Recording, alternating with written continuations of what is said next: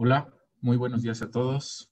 Hoy es domingo 29 de noviembre del 2020. Y bueno, pues bueno, vamos a dar gracias a Dios por esta reunión, por este nuevo día en el que nos permite reunirnos eh, a la distancia y saber que Él siempre tiene una palabra de aliento, de esperanza. Y, bueno, aquí ya nos están proyectando lo que es el, el tema, el título de la palabra de hoy que se llama La verdad te sostiene ante la crisis. Y, yo creo que al, ir desarrollando este tema, ustedes van a ir viendo cómo el Señor va a traer palabra de ánimo, de consuelo a cada uno de nosotros y sobre todo la verdad, que es Jesucristo, el único que nos puede sostener en tiempos de crisis. Saludamos a todos mis hermanos y amigos que convocados por el Señor para la palabra de hoy, nos reunimos en este día domingo 29 de noviembre. Primeramente, agradecerle al Señor por el nombre que nos dio para el tema de hoy. La verdad te sostiene ante la crisis. Posteriormente, agradecerle al Espíritu Santo el hermoso gráfico, ese diseño perfecto de cómo introducir nuestro tema. Vemos ahí un hombre cayendo, se le resquebrajó su piso y bueno, dice el Señor, aquí están mis manos que con amor te reciben y te vuelven a lanzar. Gracias a Dios, hermanos. Eh, miren, yo quiero comenzar platicándoles realmente algo que yo recibí el día de ayer y es algo que vale la pena considerar. Miren, este, esto que les voy a leer me llegó de un amigo que vive en los Estados Unidos y me puso, España ha declarado emergencia prorrogable hasta marzo del 2021. Hay una emergencia. Ya no es de aquí a Navidad, ya no es de aquí a fin de año, dice, hasta marzo del 2021. El Reino Unido, que tiene que ver con Inglaterra y los países allí unidos, dice, anunció bloqueo de un mes. Francia anunció dos semanas de bloqueo. Alemania anunció cuatro semanas.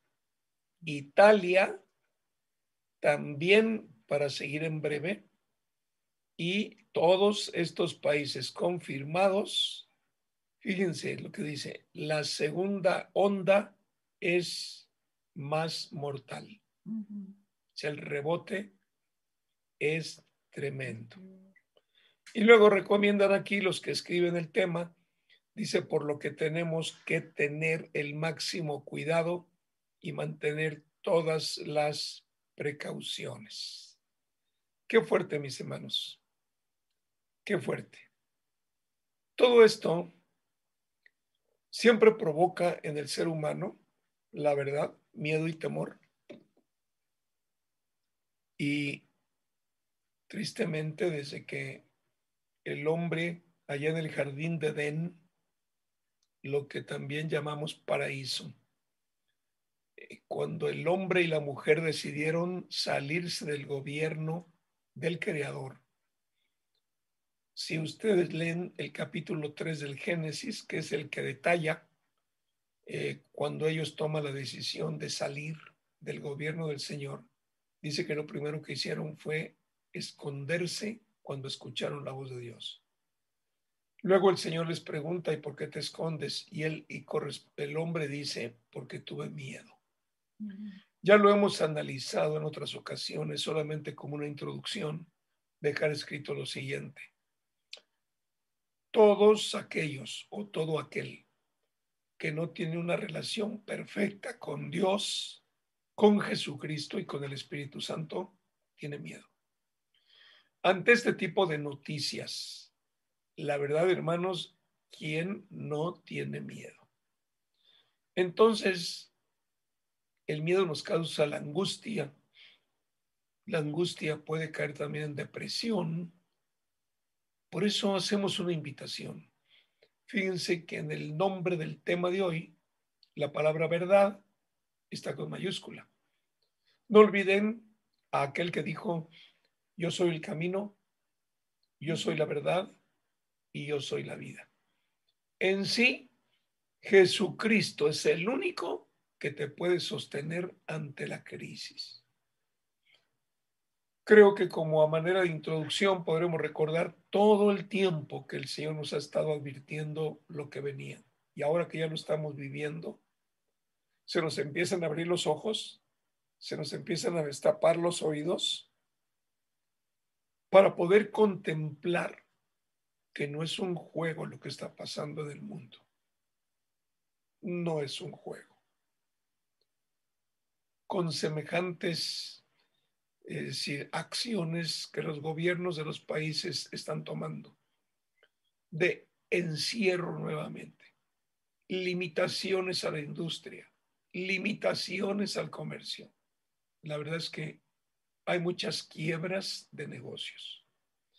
Hermanos, el día de ayer platicaba mi esposa con una de nuestras nietas que vive en España y realmente le daba testimonio de que de sus amigos cómo han quebrado sus negocios. Negocitos que les iba bien y de repente se cierra, de repente no se permite abrir y tuvieron que cerrar. Oigan, estoy hablando de una chica de 23, 24 años con amigos allí en Valencia, en donde realmente dan testimonio de lo que la crisis causa. Mira, hermano, quieras que no, el tipo de anuncios como los que el mundo está recibiendo tienden a provocar miedo. Lamentablemente, el miedo pega también a uno del creyente, aquel que no está totalmente aferrado a Jesucristo, que es la verdad. En el mundo tenemos dos tipos de noticias. Mira, número uno, las noticias que se publican en la televisión, en el radio, en los periódicos, en todo esto que conocemos a través de los medios masivos de comunicación, las redes sociales. Ese es el tipo de comunicación que el mundo tiene con nosotros. Pero no sé si te has fijado que el 99.9 de las noticias tiene que ver con el coronavirus, con los destrozos del coronavirus, pero también tiene que ver con la maldad, cuántas mujeres violadas, cuántas mujeres asaltadas, tiene que ver todo esto. Pero, ¿dónde están las buenas noticias? ¿Que el mundo no pasan buenas noticias? ¿O no atraen la atención del mundo las buenas noticias? ¿Cuál es la idea? ¿Por qué todo el mundo en los medios masivos de comunicación se está enfocando al miedo, al susto? Esto nos contamina. Mira, vamos a pensar en una reunión familiar, nos saludamos, llegamos de la calle, eso, eso los que somos observadores, llevamos, eh, digamos, eh, observadores de las reglas y los lineamientos que nos están imponiendo. Llegamos de la calle con un cubrebocas, empezamos a saludar, vemos que todo el mundo está bien, nos quitamos los cubrebocas y empezamos a convivir con ellos. Fíjate que el primer tema es lo que está causando el coronavirus. No es un tema digamos, de aliento, no es un tema diferente. Ahorita la comidilla del día, así, así dicen por allí, es conocí una persona, conocí dos personas, conocí acá, en mi calle esto, en mi calle aquello, hay tantos hospitalizados, en mi familia están contaminados, todo gira alrededor de esto.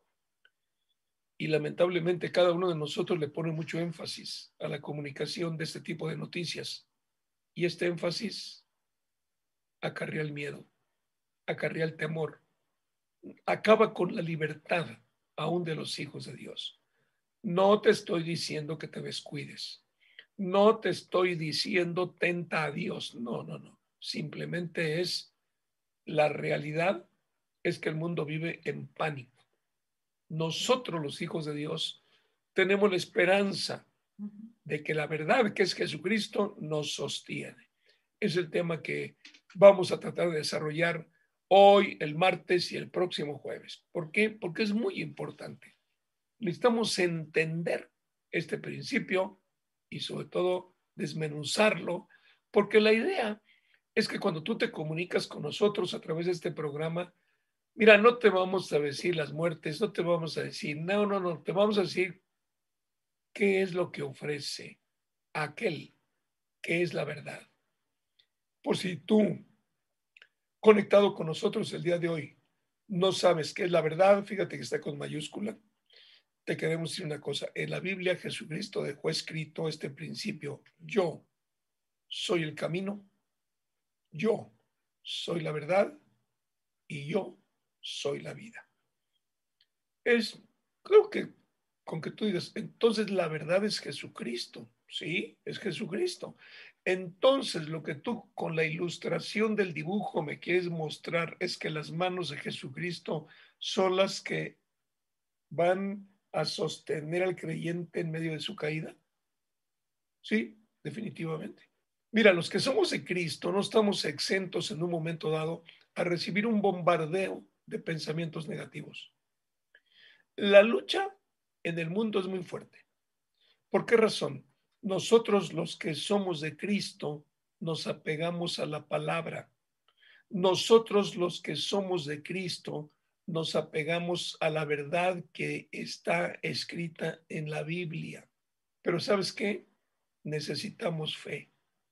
Una fe a prueba de fuego para que cada uno de nosotros podamos comenzar a vivir en ese nivel de verdad que el Señor nos quiere compartir a los suyos.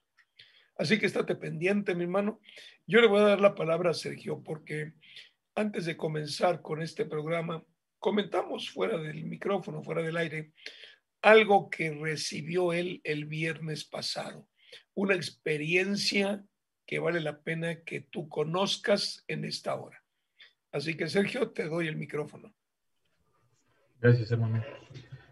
Eh, sí, realmente lo que yo le compartí, hermano, y que quiero compartir con, pues, con todos los que nos están siguiendo es, el día viernes, para amanecer viernes, eh, yo me despertaba por ahí de las dos, dos y media de la mañana.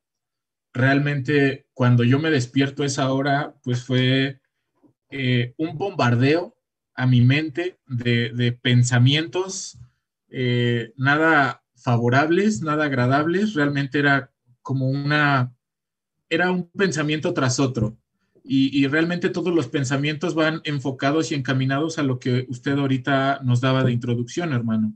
Miedo, inseguridad, eh, eh, una mentalidad así, le decía en la escuela, la llaman mentalidad catastrófica, ¿no? De, de, se, te va a llegar la enfermedad, se van a morir tus padres, y si tu hija le da la enfermedad, y, y si te separan de esto, y si te sale mal esto en el trabajo, y, empezó a llegar de todo tipo de, de, temor, de angustia, que yo ya no pude, eh, sinceramente, permanecer más en mi cama, porque decía, no, no sé qué está pasando, ¿por qué al despertarme pues de, madrugada me empiezan a bombardear todo esto. La verdad es de que yo no sé, digo, si a todos les ha pasado, si es normal eso, pero, pero de esas veces que sientes esa angustia y esa tristeza y te paras y no sabes por qué, qué, qué es lo que va a pasar. Había en mí mucha incertidumbre a la hora de, de despertarme eh, a esas horas de la madrugada.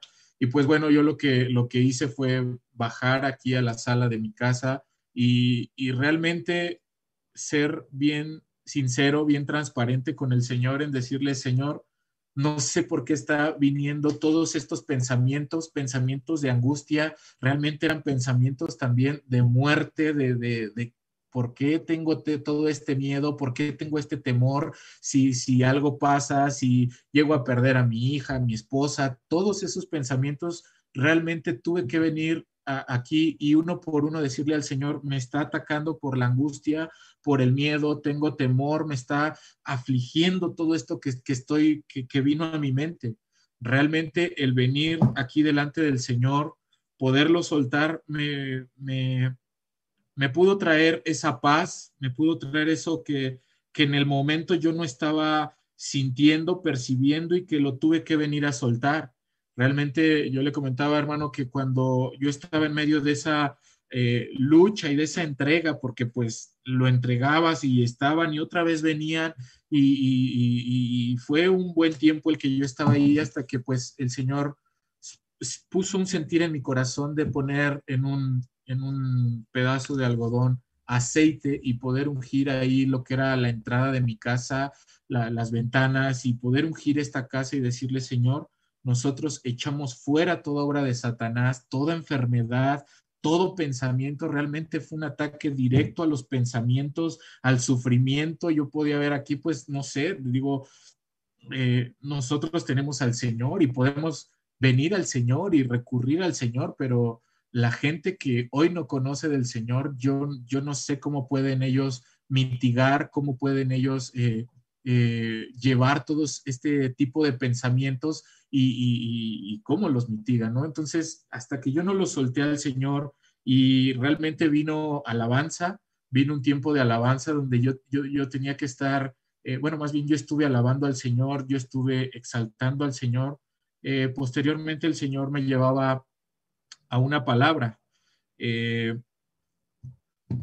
Ahora, para hacerles también aquí un poquito de contexto, yo el día martes comentaba con ustedes sobre el testimonio de una persona que, eh, con la cual yo compartía porque estaba pasando por una situación de enfermedad en su esposo, en, ya en, su, en una de sus hijas y en ella misma. Entonces, e, e, es bueno, esa persona es mi hermana, yo al estar con ella, al estarle compartiendo, realmente eh, podía ver que, que, la animaba, ¿no? Mi, mi, hermana, pues desde siempre, al igual que nosotros, pues nos llevaron eh, a, la iglesia, sabíamos quizá del Señor, pero ahora que está este tiempo, muchas veces, lo decía usted, hermano, ahorita, pues también a los que estamos en la fe, a los creyentes, esto ataca, esto está ahí, y yo pude ver cómo en ella pues cuando yo conversaba con ella el día martes y la llevaba a Cristo y ella podía pues renunciar a todos esos miedos y esas inseguridades, venían llamadas posteriores en la semana y me decía, es que, pues sí, yo sé que lo hicimos, pero otra vez ahí están los pensamientos, otra vez ahí está la crisis, otra vez ahí están las voces. Es, es bien particular escuchar voces porque ella me decía, es que la doctora de la empresa donde trabaja su esposo le dijo que si su saturación o su frecuencia cardíaca, no lo recuerdo, llega a tanto, eh, tienes que ir al hospital y tienes que ir a que te den oxígeno y a que ya te pongan oxígeno. Y un doctor, cuando ella y su hija empezaron a tener esos síntomas, también le dijeron, eh, eh, los próximos tres días van a ser los días más críticos porque si te empieza a faltar el aire, porque si empiezas a ver que esto tienes que correr al hospital. Y todas esas voces, hermanos, traían angustia. Y entonces mi hermana decía, no sé cómo mitigarlas, oraba, cantaba, pero decía, hay momentos en los que la verdad llega el pensamiento bien fuerte. Eh, dice, un día me, me desperté y, pues lo primero que hace ella es pues intentar jalar aire, ¿no? Y, en ese esfuerzo decir no puedo y Satanás en, tu primer pensamiento, en tu primer jalón de aire, ya está Satanás atacándote ahí, ya está metiéndote ese pensamiento y, bueno, ella estaba luchando con eso, realmente lo traía aquí en su cabeza y me decía, pero me pasa algo bien particular, que yo te llamo porque cuando estoy conversando contigo, cuando tú me estás compartiendo la palabra y tú estás eh, eh, compartiéndome del Señor y cómo puedo mitigar yo estas cosas, no me da respiro bien, no tengo los síntomas y estoy en esto. Entonces yo podía ver, Señor, somos realmente instrumentos tuyos para poder compartir una palabra de aliento, cómo poderle decir a la gente, a uno de nuestros hermanos de sangre, a nuestros hermanos en Cristo, cómo en medio de la crisis el único que nos sostiene es Jesucristo. La verdad es de que yo mandaba cantos, mandaba alabanza, le mandaba unas alabanzas eh, y sobre todo cuando ella me decía de esto del aire, hay un canto que aquí hemos entonado mucho que se llama Eres mi respirar. Y yo le decía, ahí sí preocúpate. Si el Señor te falta para respirar, ahí sí preocúpate. Porque si Él es tu respirar, Él te da oxígeno, Él te puede llenar tus pulmones de aire. Y yo le compartía todo esto a ella y la verdad que se animaba y, y, bueno, eh, no sé, digo, si, si también al llegar al día viernes, toda esta carga y todo esto que, que, durante la semana yo viví eh, pues ahí a un lado de mi hermana en, esas llamadas, porque realmente yo veía muchas veces que ella no me quería colgar porque decía, cuando estoy ahí, sé que eh, estoy recibiendo, me siento con esa fortaleza, con esa paz y no me está pasando. Pero bueno, Yo el día viernes, esto que les comparto, esta angustia y esa pesadez, solo llevándosela a Jesucristo, solo dejando que fuera Jesucristo el único que, que, pudiera mitigar. Eh, llegué a la palabra, eh, abrí la palabra en esa noche, en esa madrugada, y me llevó a un pasaje en Segunda de Crónicas 20. Yo lo leí en la traducción lenguaje actual y se los quiero leer aquí a partir del verso 21. Ya lo están proyectando aquí mis hermanos y dice, eh, como contexto, este, en este pasaje es, habla sobre el reinado del rey Josafat en, en, Israel. Entonces dice que ellos iban a presentar batalla o, se iban a enfrentar a uno de sus enemigos. Y, y bueno, en el versículo 21 dice que después de consultar con el pueblo, Josafat, a los que irían al frente del ejército para cantar al Señor y alabar el esplendor de su santidad con el cántico, den gracias al Señor.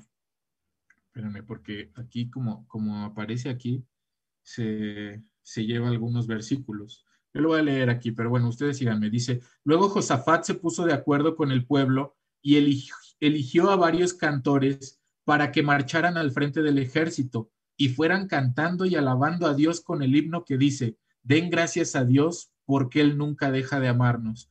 Cuando yo vi esto, la verdad es de que me sorprendí porque eh, la estrategia que el Señor le estaba dando a Josafat era, no manda a los hombres más eh, robustos, no manda tus mejores hombres de guerra, le dijo, manda al frente a los cantores, manda al frente a los de, aquí le llamaríamos, manda al frente al grupo de alabanza, manda al frente a los que, a los que ministran la alabanza. Y, había una parte donde les decía que se pongan sus vestimentas, que se pongan sus vestiduras para, para presidir la alabanza y que ellos vayan al frente. Y te voy a dar qué canto quiero que ellos vayan entonando. Esto también me llamaba la atención. A veces decimos, bueno, yo no sé si les ha pasado, pero ha habido días donde tú traes aquí en tu mente un canto y vas en la combi y vas entonando el canto y vas en, tu día, en lo que estás haciendo y traes un canto y ahí lo chiflas, lo cantas, lo vas meditando y ahí traes el canto. Y ese es cuando el Señor aquí les dice, vayan solamente cantando y alabando a Dios con el himno que dice, den gracias a Dios porque Él nunca deja de amarnos. La verdad, yo en ese momento me llené de su amor, me llené de paz, empecé a alabar al Señor con cantos. No, no encontré un canto que tal cual dijera así, pero pues eh, eh, había un canto dentro de mí que empezaba a alabar al Señor. Y dice, los, aquí dice, los cantores marcharon vestidos con trajes especiales. Y en cuanto empezaron a cantar, fíjense, en cuanto la alabanza empezó, mis hermanos, en cuanto ellos empezaron a soltar cántico, Dios confundió a los enemigos de, de Judá y dice, fue tal la confusión que los amonitas y los moabitas atacaron a los de Seir hasta que acabaron con todos. Luego los amonitas y los moabitas se pelearon entre ellos y acabaron matándose unos a otros. Así fue como cayeron derrotados. Y cuando el ejército de Judá llegó hasta el punto desde el cual se ve el desierto, solo vieron un montón de cadáveres regados por todos lados. Nadie quedó con vida. Entonces dice ahí posterior que solamente Josafat y su ejército fueron a, a, tomar eh, el botín que, que, les había quedado. Y dice que al final dice, y la historia de Josafat de principio a fin, bueno, bueno, dice que la historia de Josafat, que el reinado de Josafat a partir de ese momento tuvo paz en, en su reinado, que no hubo nadie de los pueblos cercanos que quisiera hacerle frente al, pueblo de Israel porque decía que el Señor había presentado batalla por ellos. Y realmente sí, ellos solamente tuvieron que alabar al Señor.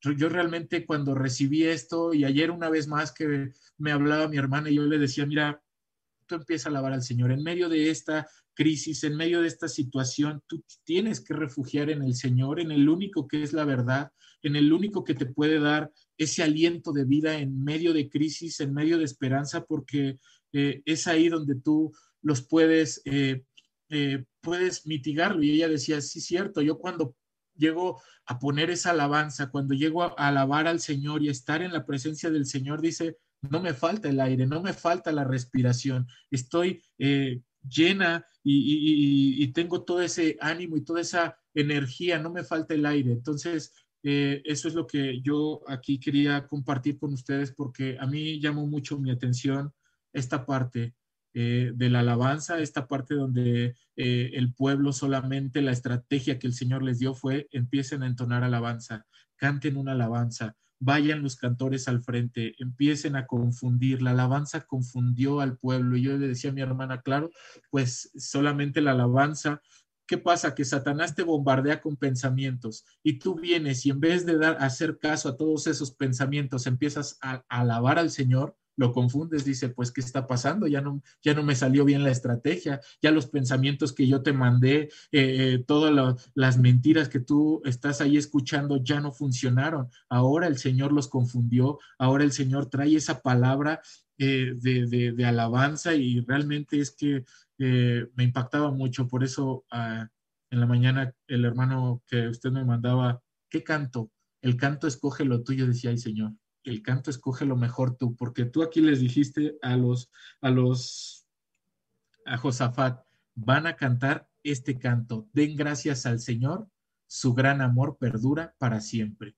Y, y, realmente esa tiene que ser nuestra alabanza. El amor del Señor para con nosotros es inagotable. Eh, les puedo dar testimonio que después de ese tiempo que pasé ahí con el Señor, mitigando toda esa pesadez, mitigando todo ese, esa angustia y esos pensamientos con los que yo eh, me desperté, pues realmente se fueron. Me pude ir a mi cama en paz, descansé el tiempo que quedaba para antes de levantarme sin ningún problema y dije, Señor, gracias porque podemos gozar de tu paz cuando venimos a ti, cuando nos acercamos a ti, cuando eres tú el único que nos puede ministrar. Estaba leyendo yo ahí este, lo que está proyectado en la pantalla y dice que después de consultar con el pueblo, Josafat designó a los que irían al frente del ejército para cantar al Señor y alabar el esplendor de su santidad con el cántico, den gracias al Señor. Su gran amor perdura, perdura. para siempre. Fíjate que no hay, no hay una estrategia de los quiero de rodillas, caminando, los quiero en una peregrinación, simplemente es, yo sé que el enemigo los ataca, yo sé que el enemigo los quiere destruir.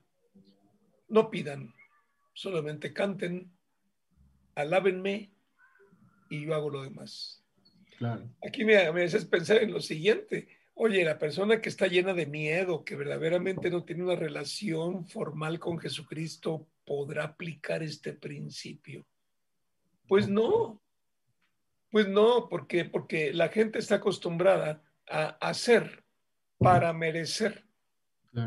Y aquí lo que está diciendo el Señor es, ok, habla con el pueblo, fórmense, manda a los cantores al frente con alabanza y yo me encargo, yo me encargo. Y dice el versículo 22, dice, pues ni chance les dio, no, hubo batalla.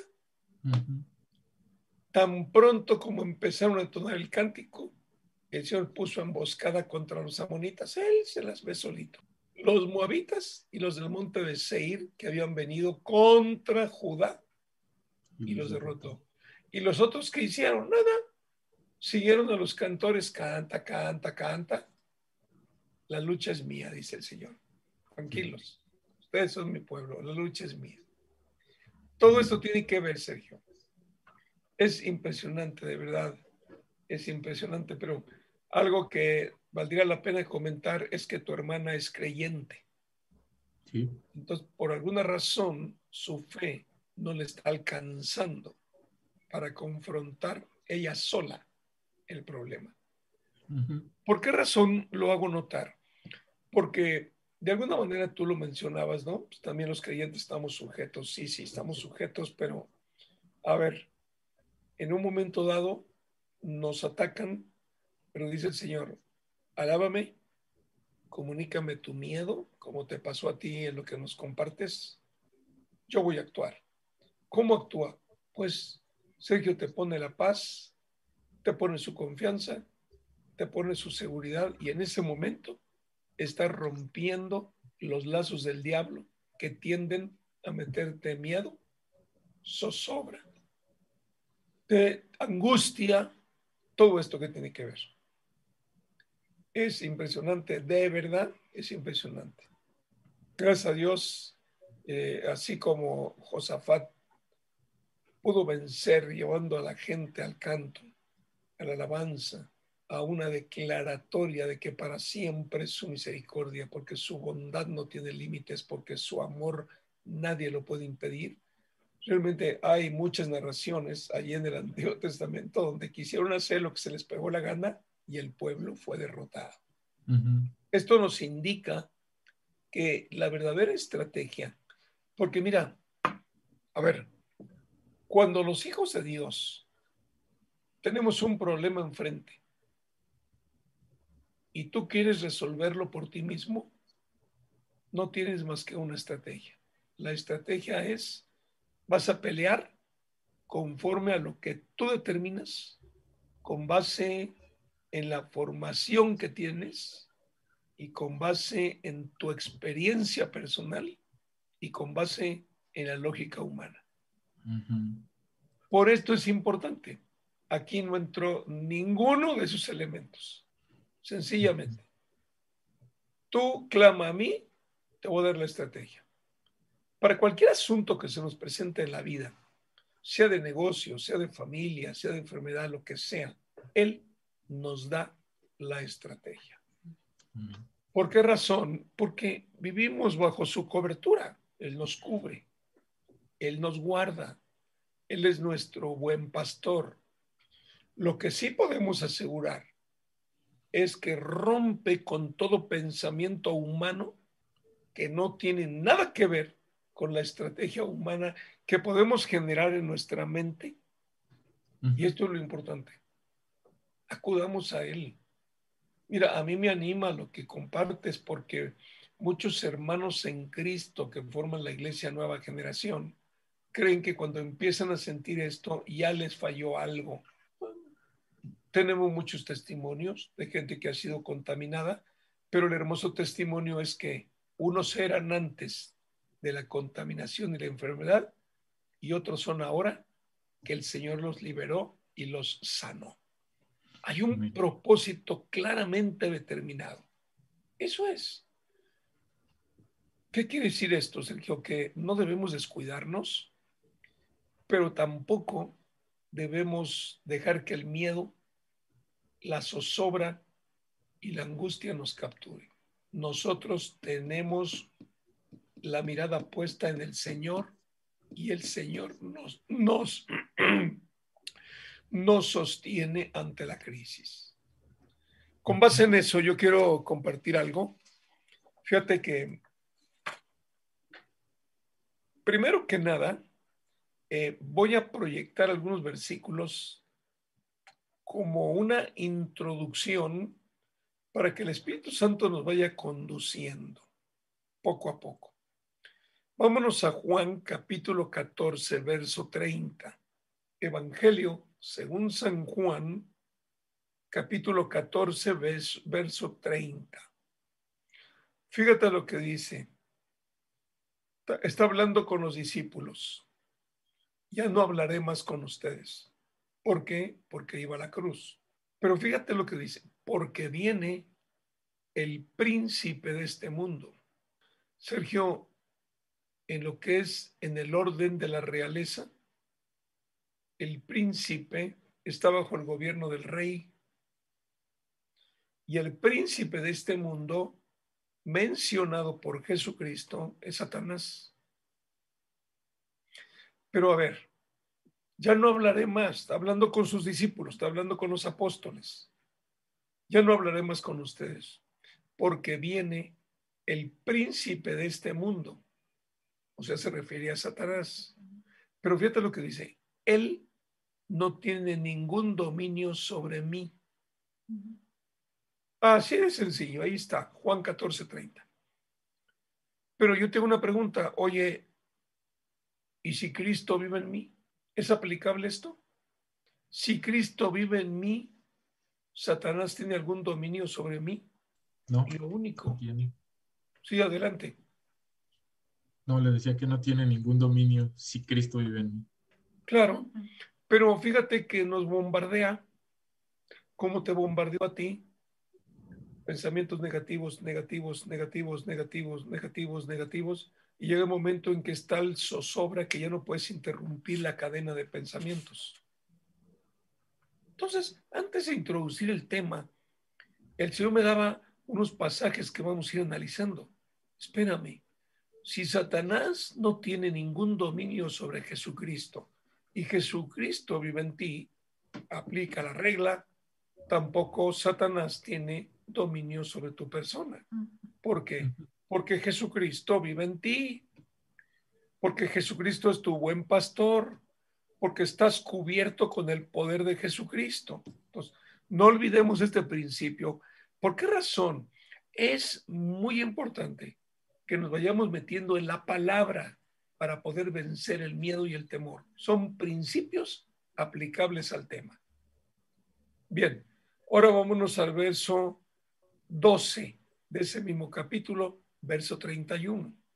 Juan capítulo 12, verso 31. Ahí el Señor sigue hablando con los discípulos y dice, el juicio de este mundo ha llegado ya y el príncipe de este mundo va a ser expulsado. Va de nuevo, otra vez, refiriéndose a Satanás, habla del príncipe de este mundo.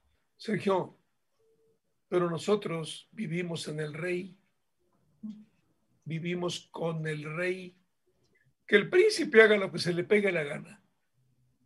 Pero nosotros, los que vivimos con y en el rey, que es Jesucristo, no tiene por qué inquietarnos. ¿Por qué te lo menciono? Porque son verdades escritas en la Biblia que vale la pena rescatar vale la pena rescatar para que cuando nos venga ese tipo de pensamientos estresantes, ese tipo de pensamientos que nos roba la paz, que nos roba el sueño, nosotros tenemos que entender una sola declaración y lo ponemos quieto. ¿Cómo le diría yo? Satanás, tú eres solamente príncipe, pero yo estoy en el rey, estoy con el rey y el rey está conmigo. Así que conmigo no cabes. Punto le estás hablando en un nivel de conversación que él lo va a comprender y lo comprende y lo sabe, pero siempre anda buscando un momento propicio para capturarnos, para llenarnos de desaliento, para llenarnos de miedo, para llenarnos de temor. Ahí está otro principio que tenemos que considerar nosotros de lo que la Biblia dice. Muy bien. Pero fíjate que dice, el príncipe de este mundo va a ser expulsado. Tengo una pregunta, ¿expulsado de dónde? Del mundo. Del mundo. Entonces, quiere decir que antes de que tú y yo estuviéramos en Cristo, realmente vivíamos bajo el gobierno del príncipe de este mundo. ¿Por qué razón? Porque Jesucristo es el único Señor que tiene poder para echarlo fuera. Pero dice, va, dice, fíjate, dice, y el príncipe de este mundo va a ser expulsado. ¿De dónde? Del mundo. Ahora, a eso vino Jesucristo. Por eso ahí en Lucas dice, porque yo vine a salvar lo que se había perdido. Yo vine a rescatar lo que se había perdido. O sea que antes de Cristo, cualquier persona que no está en Cristo, lo acepte o no lo acepte, lo crea o no lo crea, está bajo el gobierno de Satanás. Lo que pasa es que no lo identifica. No lo alcanza a distinguir. Realmente quien vino a manifestar a Satanás es Jesucristo. Pero lo viene a manifestar en el nivel correcto Dice el Señor, yo el rey y él es el príncipe. Y aunque él atente contra los míos, más le vale que se detenga. Por eso una sola orden. ¿Sabes qué? Lo que veíamos ahorita allí en el libro de Crónicas, canten y yo lo echo fuera. Canten y yo peleo por ustedes. Canten, alábenme y declaren mi victoria. Esto hay que, hay que, hay que entenderlo, porque a ver, si el príncipe de este mundo va a ser expulsado del mundo, lo iba a expulsar el mismo Señor. ¿Por qué razón?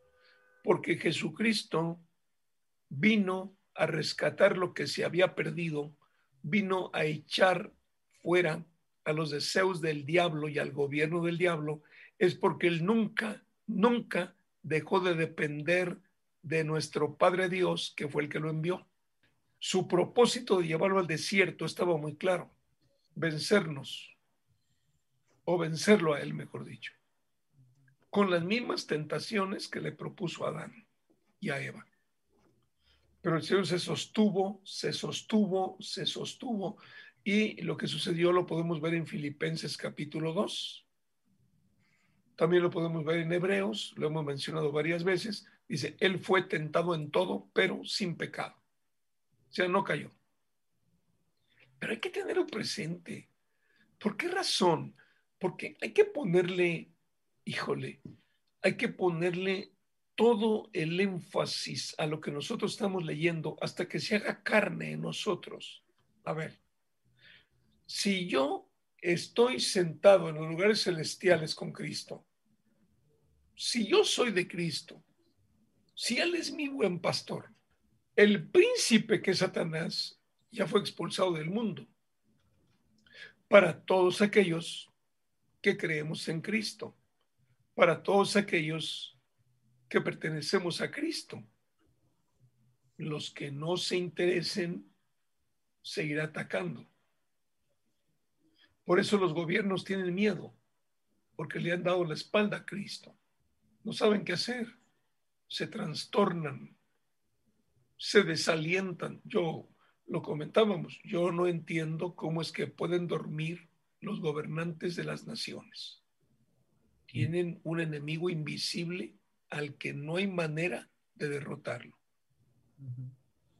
Pero nosotros que estamos en Cristo podemos decir, Jesucristo lo venció, yo estoy libre. Amén. Tiene que ser. Muy bien. Ahora fíjate en el Juan capítulo 15, verso 19. Fíjate lo que, lo que dice.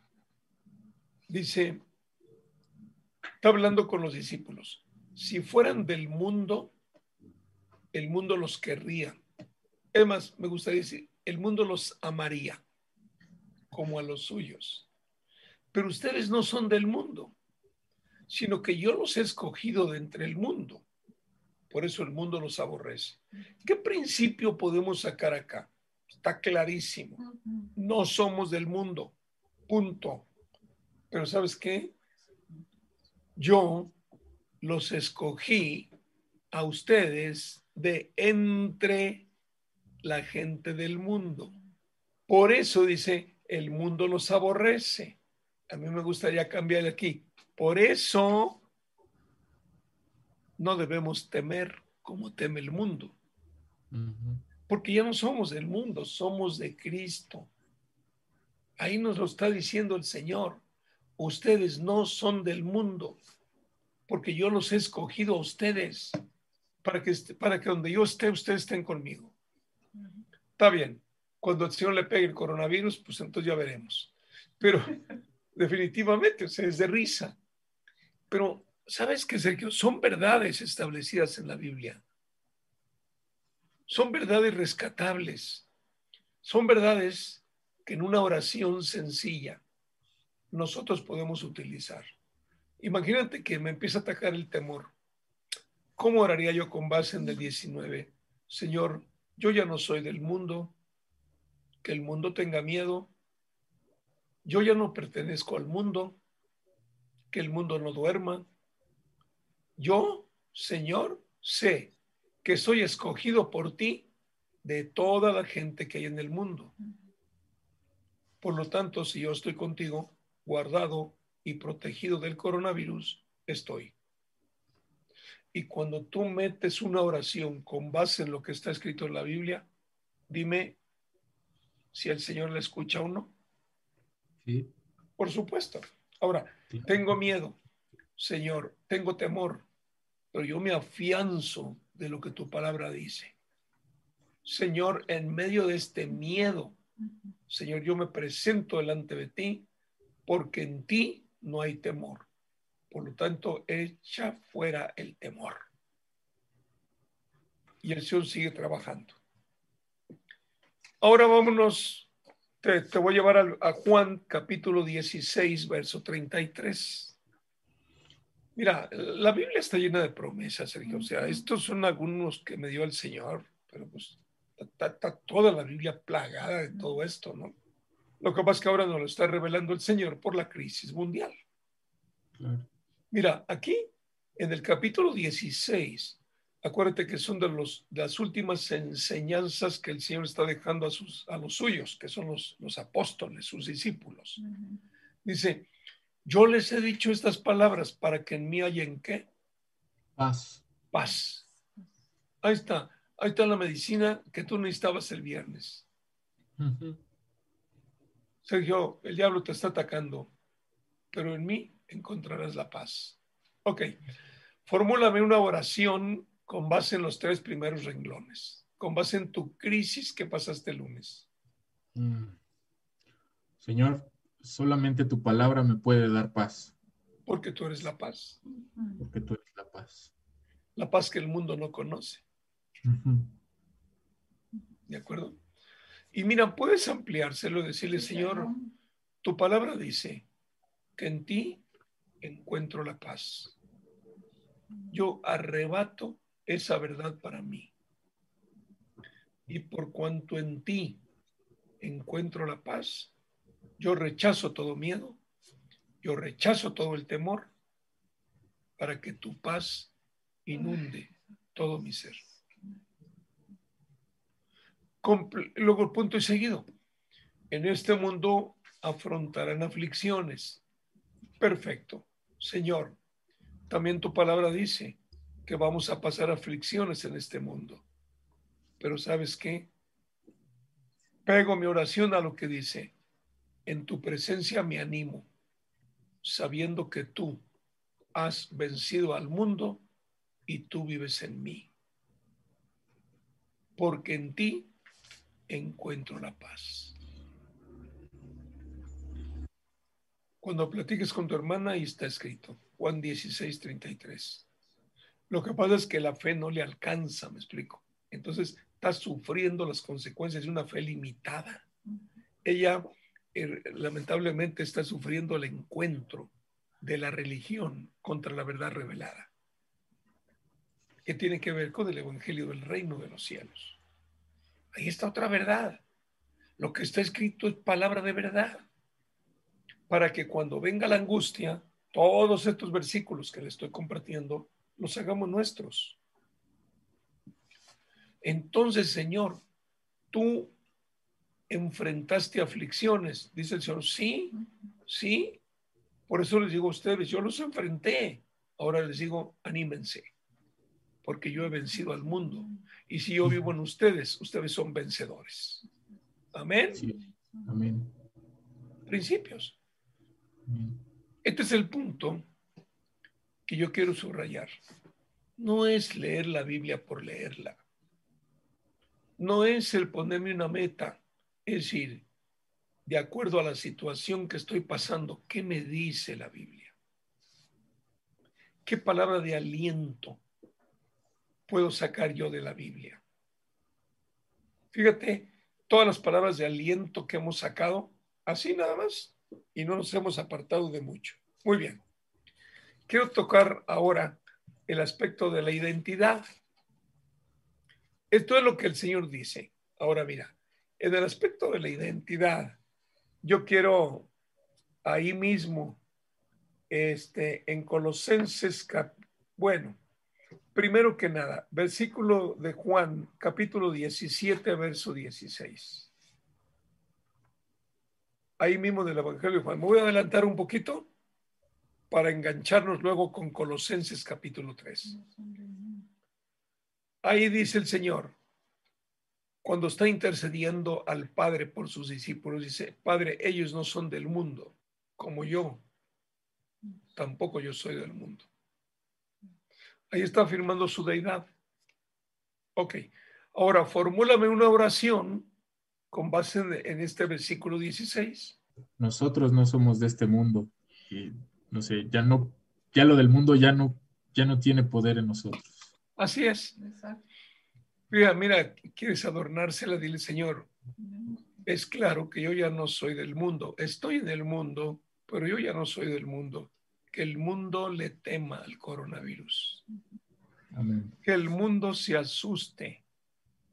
Que el mundo manifieste su miedo. Yo ahí no estoy. Todas son expresiones que te van a dar fortaleza. Porque abajo lo dice, tampoco soy yo. Ellos no son del mundo. Padre, le está diciendo, Padre, ellos no son del mundo. ¿Por qué? Porque yo los saqué del mundo y han creído que tú me enviaste. Porque yo los saqué del mundo y han creído en mi palabra. Ellos ya no pertenecen al mundo. Ahora son de mi reino ahora son de este lado del mundo. Por esto es muy, muy importante. Ahora sí, llévanos por favor a Colosenses capítulo 3, versículo del 1 al 5. Vamos a ver. Recordemos nuestra identidad. Ya dejamos una. No somos del mundo. Somos, Pablo lo completa y dice, ahora somos ciudadanos celestiales. Ya no somos del mundo. Muy bien. Que el mundo sufra. Yo no. Que el coronavirus ataque al mundo. Yo no. Ahora, aquí podemos interrumpir y decir, pastor, este, es que algunos de los hermanos están sufriendo por el contagio del coronavirus. ¿Está bien? ¿Por qué? Pues vamos a ver si cuando les pega el coronavirus son unos y yo los sane, a ver si siguen siendo los mismos. Claro. Eh, ah, nos compartió usted el miércoles un pasaje en, en Romanos 8:27 donde dice que todas las cosas cooperan para bien. Amén. 8:28. Entonces, así es. Entonces, de lo que pudiera parecer crisis, de lo que pudiera parecer eh, algo malo en tu vida, siempre el, el, Señor lo utiliza para sacar lo mejor. Entonces, ¿Por qué razón te digo? Mira, sé que hay muchos en las iglesias que son creyentes en Cristo. Lo reconocen como el Señor, pero viven de lejos. No viven una comunión perfecta con Cristo. Y quiero dejar un punto clave. Mira, cuando nosotros nacemos de nuevo, de acuerdo con Juan capítulo 3, ahí cuando habla con Nicodemo que dice, es necesario nacer de nuevo. Y está hablando nacer del Espíritu Santo. ¿Cuándo nazco yo del Espíritu Santo? Cuando reúno las características necesarias para que el Señor me confíe a su Espíritu Santo que viva en mí. Aunque sea una santidad total. O sea, santidad, acuérdate que quiere decir apartados del mundo. O sea, si yo no me aparto del mundo, el Espíritu Santo nunca va a venir, va a vivir en mí yo tengo que tomar la determinación de salir del mundo para entrar bajo el gobierno del Señor y allí es cuando el Espíritu Santo va a venir a mí. Por eso Pablo dice, es que somos templos del Espíritu Santo. O sea, el Espíritu vive en mí. Ok, si el Espíritu Santo vive en mí, es que yo ya resucité con Cristo. A ver si lo logro. Cuando el Espíritu Santo viene a vivir en mí, es lo que yo llamo el nuevo nacimiento. Ok. Cuando yo nací de mamá, que mamá me parió, yo nací a este mundo, pero yo vivía en un mundo lleno de agua, conectado con el ombligo de mami que me daba el alimento para el desarrollo. Pero a los nueve meses salgo al mundo rompen el ombligo, ya no dependo de mami. La tarea de mami y de papi es cuidarme, alimentarme, formarme. Cuando estamos en Cristo, pues en la palabra del Señor, etcétera, etcétera. Cuando no estamos en Cristo, me están formando conforme a los rudimentos que el mundo enseña. Así lo, lo muestra el apóstol Pablo. Entonces, ahí estamos en un punto clave. Muy bien. Entonces, cuando ahora yo reúno las condiciones, es decir, y convenzo al Señor de que yo vivo por Él y para Él, es cuando me equipa con el Espíritu Santo.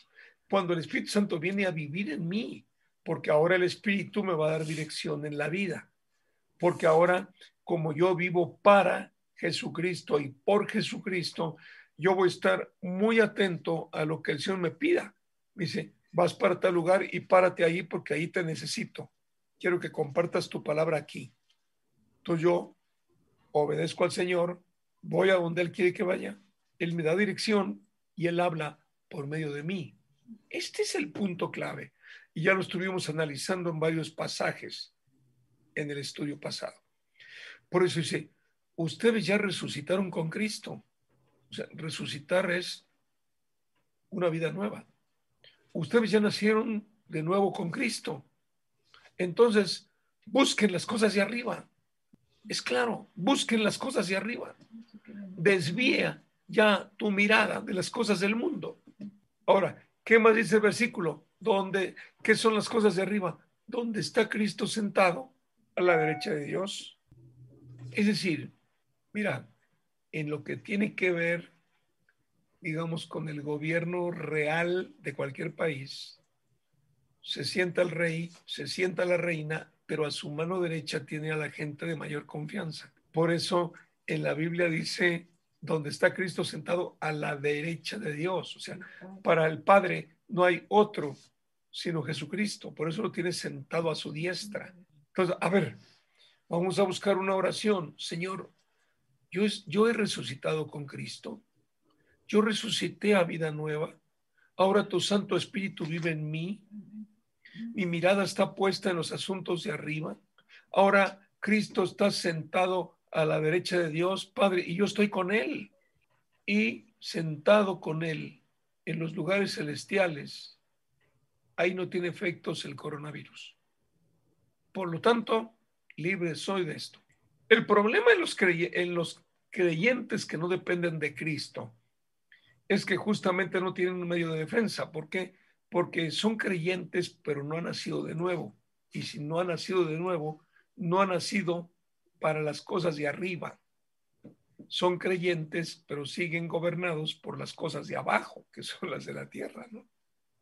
Y es por eso que los testimonios que ha habido en nuestra iglesia, fíjate cómo dan testimonio. Mira, le vamos a pedir el martes a Sarita que nos comparta.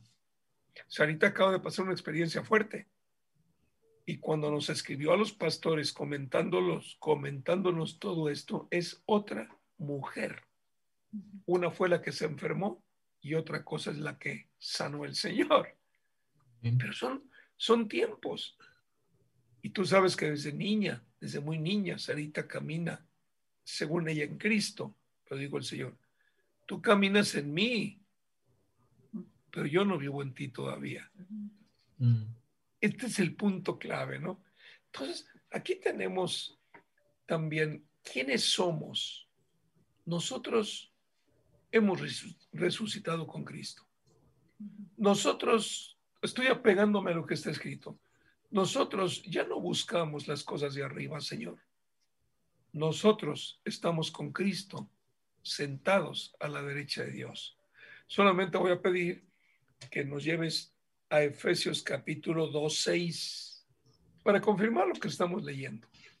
Efesios capítulo 2, verso 6. Dice el apóstol Pablo, escribe allí en la carta que le escribió a la iglesia de Éfeso. Y en unión con Cristo Jesús, Dios nos resucitó y nos hizo sentar con Él en las regiones celestiales. Sergio, si nosotros cumplimos con esto, si nosotros verdaderamente estamos unidos a Cristo Jesús, porque así comienza el versículo, en unión con Cristo Jesús. Entonces, Dios nos resucitó con Él. Dice, y nos hizo sentar con Él en las regiones celestiales. Sergio, en las regiones celestiales no ataca el coronavirus. Entonces, ¿por qué?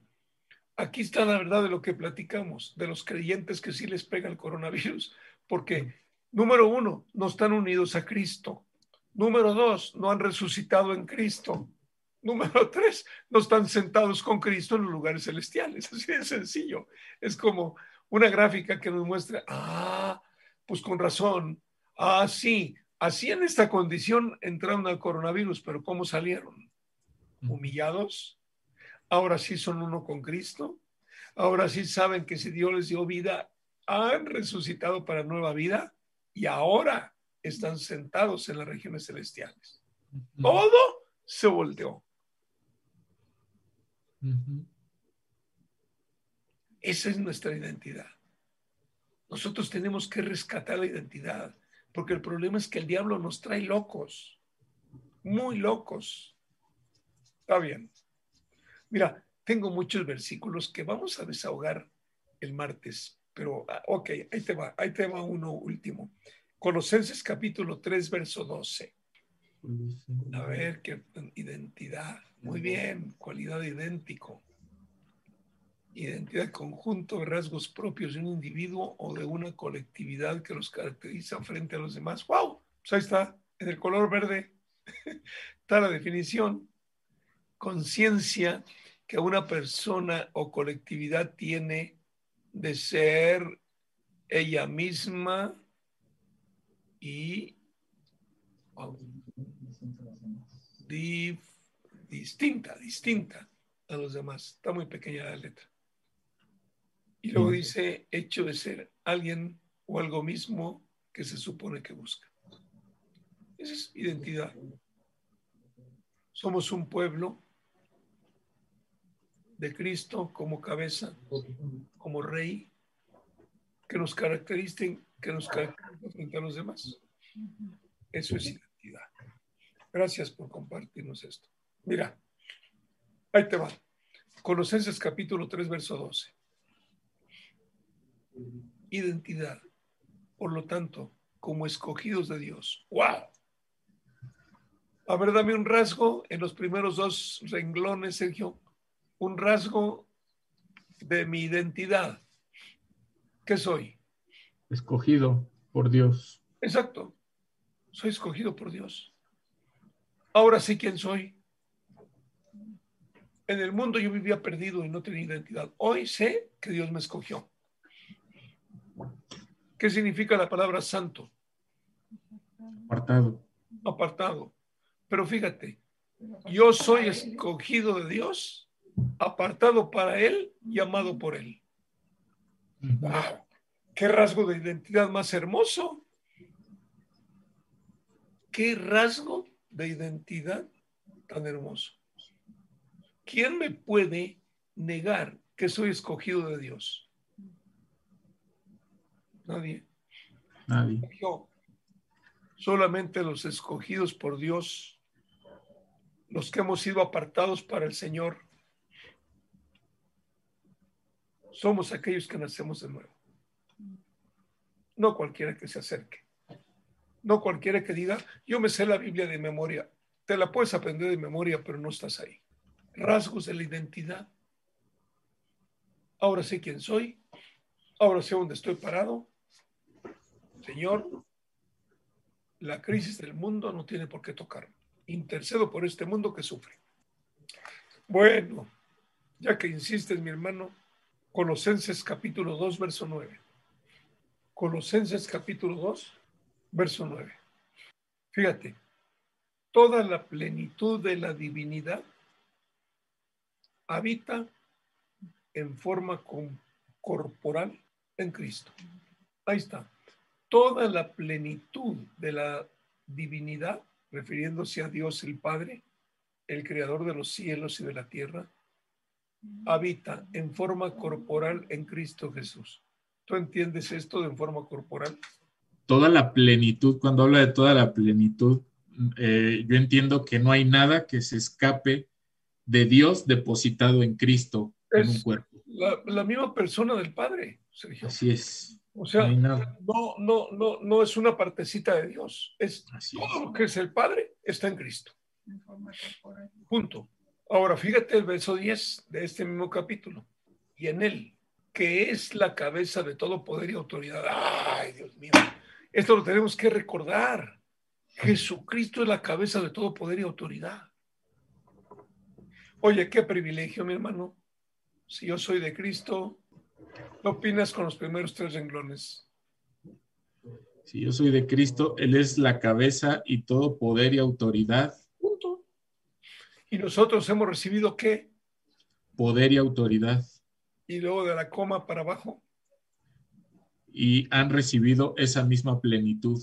¿Quién? Ustedes han recibido esa plenitud. A ver, vamos a desmenuzarlo. Entonces, Él es la plenitud del Padre. Todo lo que es el Padre está en Cristo. Y luego dice acá el apóstol, y ustedes, iglesia, han recibido esa plenitud. La pregunta es, ¿qué nos hace falta? Plenitud, la plenitud del Dios creador de los cielos y de la tierra está en nosotros. Amén. ¿Te das cuenta la identidad? Así es. ¿Te das cuenta lo que tenemos que considerar. Mira, a mí me apena mucho porque yo creo que mucha gente, por, porque es humilde, porque no ha tenido, digamos, solamente, digamos, una mentalidad formada desde niños de que eso no es para nosotros, de que nosotros no, pues eso, yo no pude estudiar, pues cómo, cómo me están tratando de llevar a otra cosa. Yo te digo una cosa, Sergio. Los pescadores que fueron llamados por el Señor para seguirlo tampoco tenían estudios tenían los estudios elementales que tenían que ver con el conocimiento de la palabra. Pero no hay ningún título colgado en sus paredes ni en sus embarcaciones, porque eran pescadores. Entonces, todo esto sí, dice la pastora, al contrario, eran rechazados.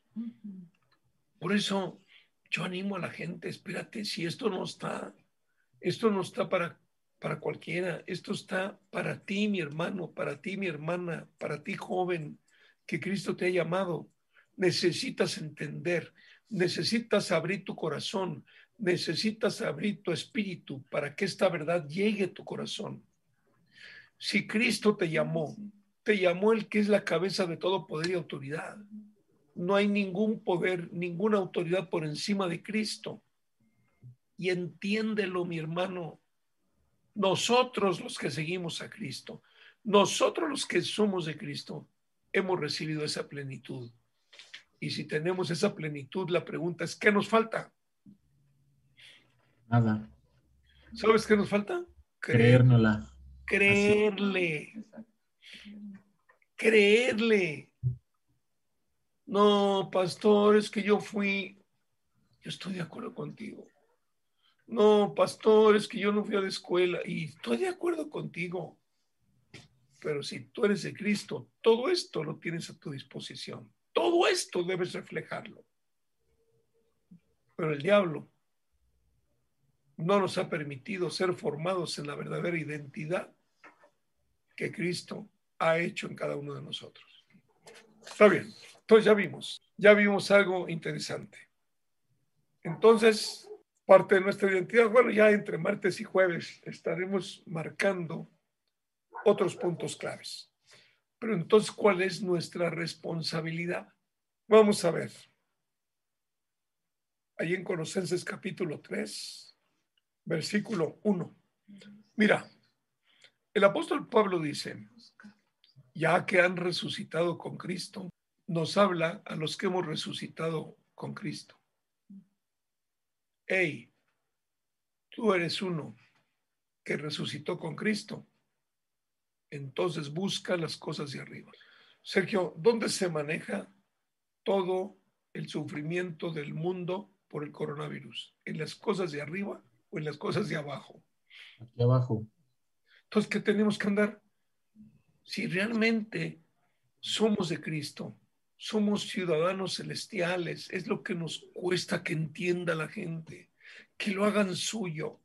Mira, el problema es que lamentablemente muchos hermanos dicen, no, pero es que yo acá soy de Orizaba, yo no, es que a mí no, no tuve chance de estudiar. ¿Y qué? No está hablando de tus títulos, está hablando de lo que eres ahora que le perteneces a Cristo. A lo mejor con cuatro títulos le hubieras estorbado a Cristo y no te llama, porque el Señor llama, perdón, a gente sencilla, a gente humilde, gente que no le pone tantos obstáculos al Señor, gente que no depende de sus habilidades, gente que no depende de sus conocimientos, gente que no depende de su riqueza para que la excelencia sea de Jesucristo. Esto es clave. ¿Cuál es entonces nuestra responsabilidad delante del Señor? Número uno, hemos resucitado con Cristo, correcto. ¿Cuál es la responsabilidad? Buscar las cosas de arriba. Hay que leer la palabra, hay que meternos en la palabra. ¿Cuál es nuestra responsabilidad? Creer que Jesucristo está sentado a la derecha de Dios. O sea, no hay autoridad por encima de Cristo. Pastor, pero ¿cómo? ¿A dónde me lleva este principio? ¿Te acuerdas que Jesucristo dijo, para que donde yo esté, ustedes estén conmigo? ¿Estoy o no estoy con el Señor? Sí. Pero es que yo no sé leer, pastor, ¿yo qué voy a hacer allá arriba? La pregunta es, ¿qué haces acá abajo? Los hijos. Acá abajo está siendo atropellado, está siendo escupido, está siendo maltratado, está siendo abusado.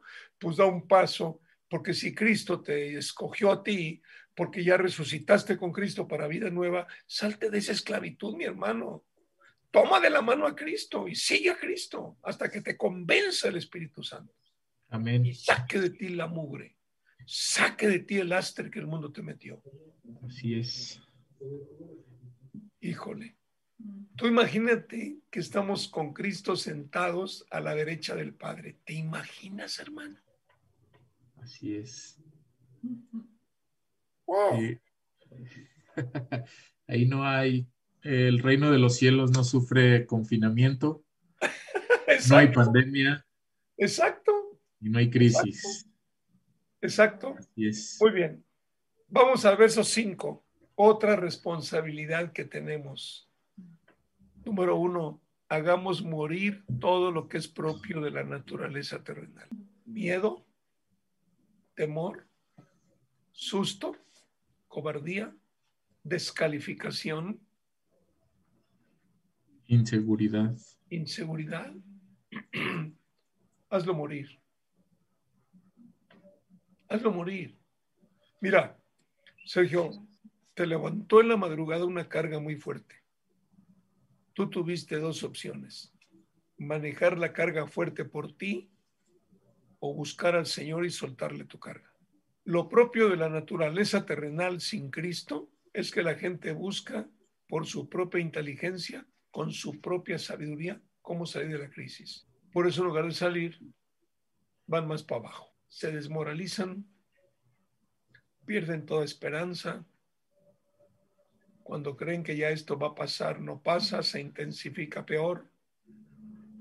Fíjate que estaba escuchando una noticia que dice que a raíz de tanto despido, muchos altos ejecutivos han determinado poner su propio negocio y estaban aplaudiendo realmente que la gente busque poner su propio negocio.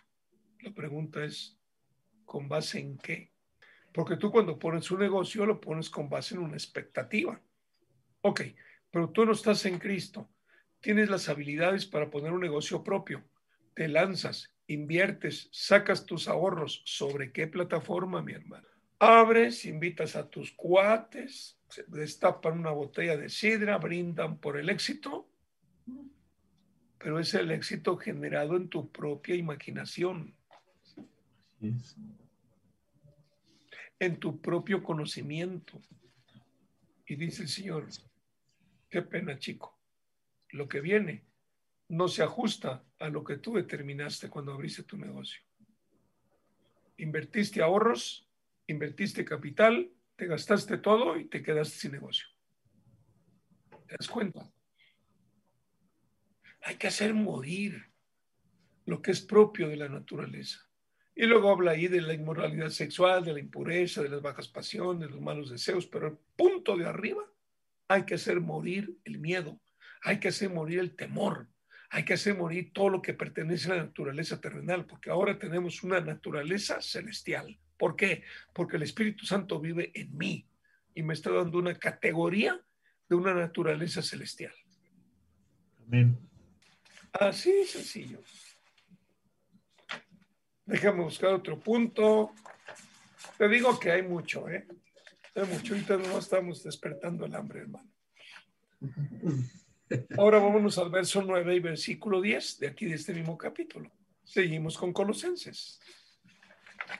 Estamos allí en capítulo 3. Dice, dejen de mentirse unos a otros. Bueno, estaba atacando ahí el apóstol Pablo en aquella iglesia, ¿no? Pero fíjate lo interesante. Ahora que se han quitado el ropaje de la vieja naturaleza. ¡Guau! Cuando yo lo vi. La pregunta, a ver, entonces yo, habiendo resucitado con Jesucristo, sabiendo que estoy sentado con Él en los lugares celestiales a la derecha del Padre, entonces yo ya me quité el ropaje de la vieja naturaleza. La vieja naturaleza es el hombre caído sin Cristo.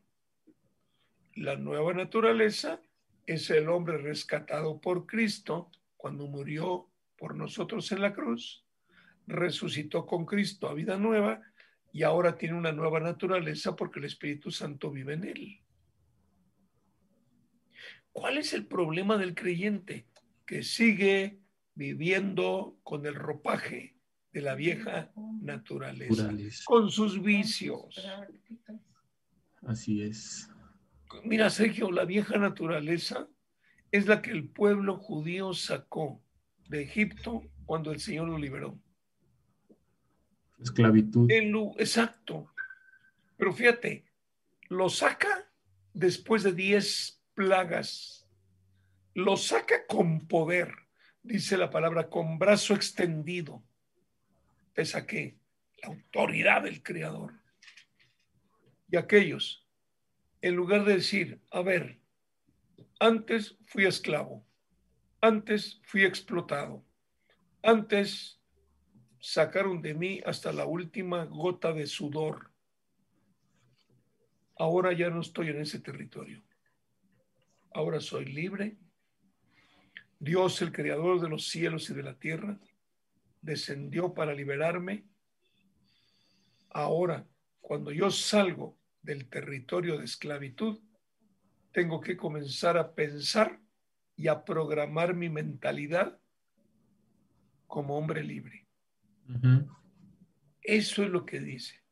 Oye, ¿ya te quitaste el ropaje de la vieja naturaleza? Pastor, ¿qué es eso? Lo que vivías antes sin Cristo. ¿Ya te quitaste el ropaje de esa vieja naturaleza que te tenía esclavizado? Quítatelo. Si ya eres de Cristo, quítatelo. ¿Tienes un problema? Acércate al Señor y dile, ¿sabes qué, Señor? Yo renuncio al ropaje de la vieja naturaleza. Yo renuncio, Señor. Este y la vieja naturaleza le pertenece al mundo terrenal. La nueva naturaleza le pertenece al mundo celestial, al reino. Ok, vamos a ver el verso 10. Responsabilidad. Dice, y ahora que se han puesto el de la nueva naturaleza, y es punto clave. Esa nueva naturaleza que dice, se va renovando, en conocimiento a imagen, de su creador. Sergio, en pocas palabras quiero terminar con esto. Todo nos ha sido dado. ¿Qué problema vemos? Número uno, los cristianos no lo creen el diablo se encarga de que mantengan su mentalidad de esclavitud, de esclavos. El diablo se encarga de sacar la verdad de Cristo de sus corazones. El diablo se encarga de estarles metiendo pensamientos negativos contrario a las promesas del Señor. No para dónde. El Señor ya no puede hacer más. Todo está en la palabra. El problema es que no le dedicamos tiempo a la palabra. No le dedicamos tiempo a una charla de cada día con el Señor para irnos fortaleciendo, para que le vayamos dando la mano, para que nos vaya llevando a ocupar el lugar que verdaderamente tenemos en Cristo. No salimos de ahí, seguimos pensando con esos pensamientos de derrota. Es un derrotismo que no alcanzo a comprender, es un miedo a la vida, es un temor a la vida, pero si el Señor ya nos llamó para vida nueva. Por eso el Espíritu Santo me daba tanto material. Oye, hay mucho, ¿eh? Hay mucho. Y ahora que nos metamos, vas a ver cómo el Señor, cuando nos metamos a leer la Biblia, guiados por el Espíritu Santo, va a ir saca y saca y saca para convencernos. Sí es. No hay tiempo para que el Señor nos meta al desierto, nos muramos en el desierto y forme una nueva generación. Ya no hay tiempo. Ya no hay tiempo. El tiempo al cual nos llama a vivir es en su palabra su verdad. No hay para dónde seguir. Amén. ¿Quieres comentar algo o cantamos? ¿Cómo lo ves? Bueno, solamente eh, invitar, recordar, porque todos los pasajes que hoy vimos fue el Señor mostrándonos su poder, su autoridad, quién es Él, quiénes somos en Cristo, que estamos dotados eh, y que ya nos compartió Él su plenitud que su plenitud habita en nosotros. Entonces, realmente lo único que yo quiero comentar es eh, que nos aferremos, que le invirtamos ese tiempo que la palabra quiere. Mira, cuando yo conversaba con, con mi hermana y decía, ahora sí, pues ya en tu casa, ya con los tuyos, tienes tiempo pero te esperas a que llegue una situación complicada para decir, hoy sí tengo tiempo, hoy puedo tener a todos aquí encerrados, no podemos ir a ningún lado, pero hoy tienes tiempo. Entonces, inviértele tiempo, dice la palabra que cuando el Señor habla es hoy, y si escuchas hoy esa voz, no dejes pasar más tiempo. Es una invitación de parte del Señor a que tomes en serio la palabra, lo creas realmente en tu corazón, la identidad que Él nos ha dado, el, el saber quiénes somos. Y como usted dice, digo, esto da para para dar y prestar, porque también cuando vas a Pedro, Pedro dijo, pues es que ustedes son real sacerdocio, nación santa, pueblo adquirido, y que aquí no te quepa para creer lo que el Señor ya declaró sobre tu vida, realmente es porque eh, nos sentimos indignos, porque hay tanta basura aquí adentro. Pero bueno, eh, usted lo dijo, eh, este, quieres cantar, entonces vamos a esto que nos compartió el Señor, a ponerle música, igual y con música entra la palabra, mi hermano, a ver de qué manera el Señor ahí remata.